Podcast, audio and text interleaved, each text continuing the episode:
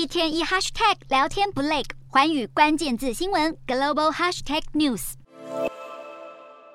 中国各地爆发反封控示威，要求政府尽速解封。不过，当局似乎没有松绑的意愿，反而收紧防疫措施，加强限制民众的行动自由。许多人都已经忍无可忍。为了抑制持续扩大的疫情，中国各地开始出现更严厉的管制动作。深圳和昆山等地区都要求跨境移动人员必须遵守三天三检的筛检规定，且非必要不得进出电影院、健身房等公共场所。其中，深圳发布最新的公告，呼吁企业在二十八日开始实施居家办公。至于爆发大规模示威的上海，当局似乎完全忽视民众反弹的声音，反而开始加强筛检频率，并且要求进出商业场所时应提出四十八小时内的阴性证明。尽管中国收紧封控措施，似乎还是阻止不了疫情升温。中国国家卫健委最新通报，二十七日国内新增确诊突破四万例，已经连续五天刷新纪录。虽然中国各地反抗的声浪越来越大，不过要指望北京当局松绑防疫，似乎还遥遥无期。